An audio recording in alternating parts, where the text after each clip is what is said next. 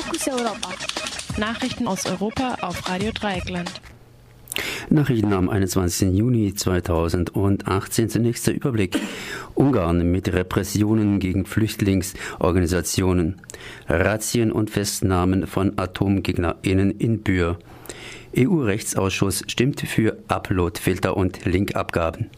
Hardliner, neuer Leiter des BAMF. Ungarn mit Repression gegen Flüchtlingshilfeorganisationen. Das ungarische Parlament hat am gestrigen Mittwoch den seit 20. Mai äh, den 20. Mai ein Gesetz verabschiedet, das vorsieht, dass zivile Organisationen, die Flüchtlingshilfe leisten, sich strafbar machen können, wenn sie Geflüchteten bei deren Migration helfen.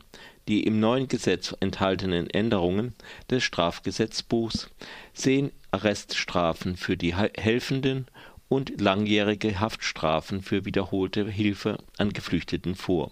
Das Gesetz wurde mit den Stimmen der rechtsnationalen Regierungsmehrheit und der rechtsradikalen Jobbik-Partei verabschiedet. Das Gesetzespaket, das auch Stopp-Soros-Paket genannt wird, soll Flüchtlingshelferinnen künftig auch daran hindern, überhaupt in den acht Kilometer breiten Streifen entlang der Schengen-Außengrenze Ungarns zu gelangen.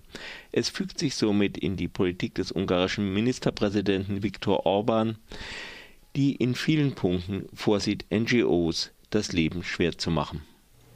Razzien und Festnahmen von AtomgegnerInnen in Bühr. Am frühen Morgen des gestrigen Tages kam es im französischen Bühr zu zahlreichen Hausdurchsuchungen und Festnahmen im Zusammenhang mit dem Widerstand gegen Gigeo, dem dort geplanten Atomendlager. Von den polizeilichen Repressionen sind zehn Orte betroffen. Darunter befinden sich Privatwohnungen, landwirtschaftliche Betriebe, das Haus des Widerstandes in Bühr und die Wohnung eines Rechtsanwaltes, der GegnerInnen des Gigonos von Gericht vertritt. Acht Personen wurden bei den Razzien festgenommen. Der Grund der Hausdurchsuchungen ist teilweise unklar, wahrscheinlich stehen sie aber im Zusammenhang mit Aktionen von 2017. Neben zwei Demonstrationen auch ein Brandanschlag auf das Restaurant der Gigueux Bauherrin Andra. Darüber hinaus ist klar, dass der französische Staat schon länger versucht, den Widerstand gegen das Atomendlager in Bühr zu kriminalisieren. Zwei Personen wurden nicht im Zuge der Ermittlungen in Bühr festgenommen, sondern auf Anlassung der Soko Schwarzer Block im Zusammenhang mit Ermittlungen zur G20 in Hamburg. Dabei soll es sich um Haftbefehle des Amtsgerichtes Hamburg handeln. EU-Rechtsausschuss stimmt für Upload-Filter und Linkangaben. Gestern Mittag stimmte das EU, der EU-Rechtsausschuss des Europaparlaments für eine neue Copyright-Richtlinie, die unter anderem Online-Plattformen zum Einsatz von Upload-Filtern verpflichten dürften. Von den 24 Artikeln umfassenden von der EU geplanten Reform des Urheberrechts betreffen besonders Artikel 11 und 13 das Internet.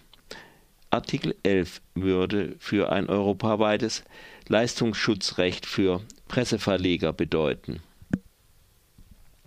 Das hieße, dass kommerzielle Online-Dienste, die Inhalte nutzen wollen, diese bezahlen müssen.